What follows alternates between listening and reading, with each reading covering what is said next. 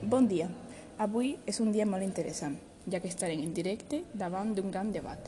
Un grup de quatre persones amb diferents oficis ens ajudaran a saber com és realment l'empresa Monsanto. Ens portarà problemes els seus productes o ens ajudarà? Ara respondrem a aquesta pregunta. Bon dia, sóc la empresària de Monsanto, Mònica. Hem rebut moltes crítiques sobre els nostres productes, però la nostra herbicida segueix sent el top número 1 de vendes en moltes plataformes com Amazon i està considerada l'herbicida més venuda mundialment des de la seva creació.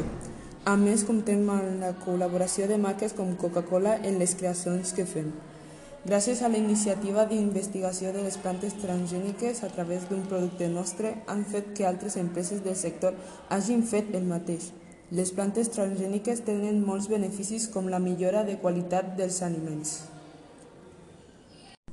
Bon dia, em dic Aliun i sóc el voluntari de Greenpeace. Monsanto diu que ha portat grans beneficis, però hi ha un munt de danys que ha provocat. L'agència ha reconegut que el glisofat pot causar problemes dermatològics, avortaments, dany a nivell celular o malalties neurodegeneratives. Pels efectes nocius de l'herbicida, Monsanto ha estat demandada en diverses oportunitats. Monsanto ha sigut el gran artífex d'haver provocat els següents danys. Ha provocat un gran impacte negatiu en la biodiversitat. La seva aplicació ha sigut desvirtuada per a fins perjudicials. Les plantes i animals modificats genèticament provoquen danys ambientals. Monsanto ha estat i segueix sent una de les empreses que ha creat més controvèrsia a nivell mundial a causa del perill potencial dels seus productes sobre la salut humana, en els animals, les plantes i sobre el medi ambient en general. Bon dia, sóc el científic Andy i començaré amb la clonació de la planta de la soja, que ha sigut el cultiu estrella de Monsanto al crear la soja Roundup Ready, que és immune al Roundup o glisofat.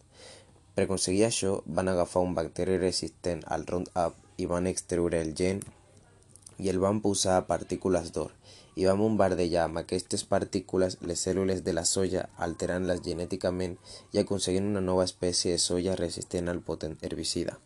També tenim l'hormona de creixement boví, anomenada Posilac, que és una hormona transgènica que incrementa en un 20% la producció de llet de les vaques. Totes dues són perilloses per l'ésser humà, ja que en la soja Roundup la planta en si no fa mal, però a l'escollir aquesta que es tracta amb el potent herbicida Roundup, és aquest herbicida el que causa danys a les persones del voltant, ja sigui per inhalació o contaminació de l'aigua o contacte directe, que acaba derivant majoritàriament en càncer o en altres enfermetats terminals. En l'hormona de creixement boví també, ja que les vaques subministrades padeixen enfermetats com la mastitis, que és la infecció de les mamelles que tenen com a conseqüència llet amb pus, i per tractar la mastitis s'apliquen antibiòtics els quals també passen a la llet.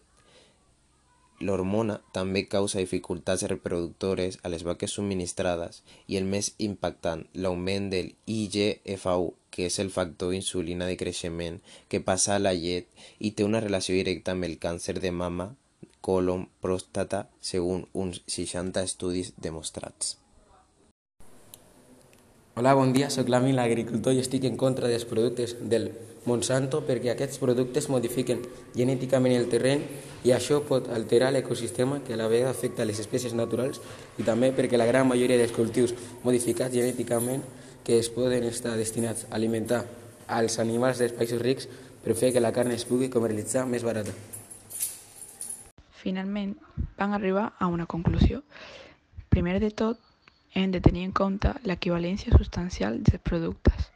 Monsanto no compleix amb ella. L'equivalència substancial és un dels requisits principals per a la comercialització d'un cultiu modificat genèticament.